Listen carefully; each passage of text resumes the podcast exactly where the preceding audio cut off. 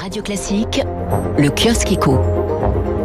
De suite, ça va être moins lyrique. En tout cas, les grands titres de la presse économique sont dominés en France ce matin par le spectre de plus en plus consistant du troisième confinement. On en parlait à l'instant dans le journal. Selon les échos, euh, le débat sur les modalités de ce reconfinement est très âpre. Pour Cécile Cornudel, éditorialiste du journal, et c'est peut-être pour Emmanuel Macron, la décision la plus difficile depuis 2017. À l'heure d'une pré-campagne de réélection, le président se voit cantonné aux mauvaises nouvelles et les Français d'apprendre à vivre non pas avec le virus, mais avec le confinement. Le Figaro voit le moral des Français mis à rude épreuve. Le neuropsychiatre Boris Cyrulnik parle d'usure de l'âme.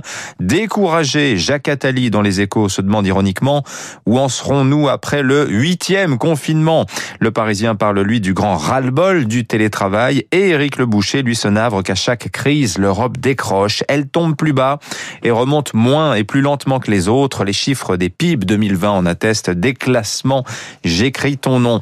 La presse n'a donc pas le moral ce matin, vous l'avez compris. De surcroît, on est en bisbille avec les voisins. À la une du Figaro Saumon, Brexit, un mois après, le commerce transmanche, grippé par des grains de sable. Ce sont ces grains de sable. Les contrôles accrus aux frontières. L'affaire des vaccins aussi, elle déchaîne la presse anglaise. Euh, les londoniens s'indignaient hier que Bruxelles réclame des doses d'AstraZeneca produites au Royaume-Uni.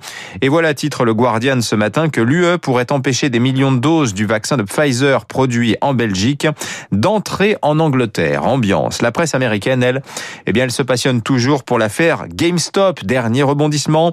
Quelques courtiers en ligne, dont le célèbre Robin Hood, très prisé des petits porteurs, ont hier euh, limité, voire bloqué les échanges sur les titres euh, ayant fait l'objet d'une spéculation ahurissante ces derniers jours.